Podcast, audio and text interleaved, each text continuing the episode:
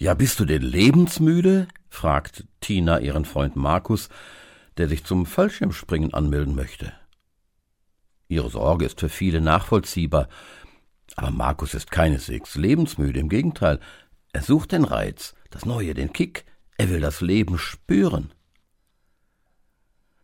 Ganz anders verhält es sich mit Menschen, die den Suizid wählen und ihrem Leben selbst ein Ende setzen.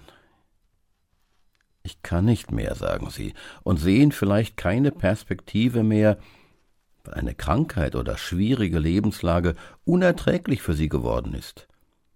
Lebensmüde. Es gibt ein ähnliches Wort und doch mit einem ganz anderen Sinn. Lebenssatt. Zwar sagt auch da mancher resigniert, ich hab das Leben satt, und es klingt dann ähnlich wie bei einem lebensmüden Menschen, der nicht mehr will, aber lebenssatt ist eigentlich ein sehr positives Wort. Denn es ist ein Unterschied, ob jemand das Leben satt hat oder lebenssatt ist. Von Abraham, einem der Erzväter aus dem Alten Testament, lesen wir in 1. Mose 25, dass er 175 Jahre alt wurde. Und dann heißt es, er starb in einem guten Alter, als er lebenssatt war alt und lebenssatt zu sterben, ist eine Idealvorstellung erfüllten Lebens, die nur von wenigen Personen im Alten Testament erzählt wird. Nicht sagen, mir reicht's, sondern es war genug. Diese Art Zufriedenheit und Dankbarkeit angesichts eines erfüllten Lebens, das nicht zwangsläufig auch sehr lang sein muss, ist wertvoll.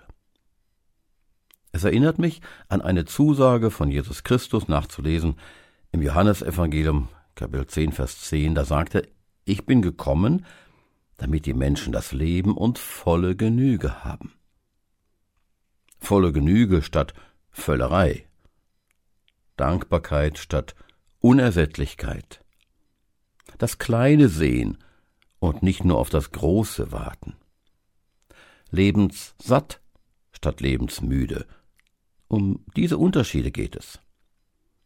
Das erreicht man aber nicht durch asketische Anstrengungen oder medizinische Tricks, wobei diese ja durchaus sinnvoll sein können.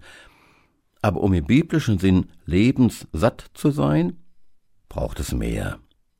Es braucht durch Jesus Christus die Verbindung zu Gott, der uns das Leben gab, der Sinn stiftet und Beziehungen segnet und der es mit Liebe erfüllt und mit Gnade umhüllt in diesem Sinne lebenssatt zu sein, und zwar zu dem Zeitpunkt, an dem Gott unserem Dasein ein Ende setzt, ist wohl das wertvollste Ziel im Leben. Ich wünsche Ihnen wieder wohltuend tiefsinnige Gedanken zu diesem Thema. Ihr Harald Petersen.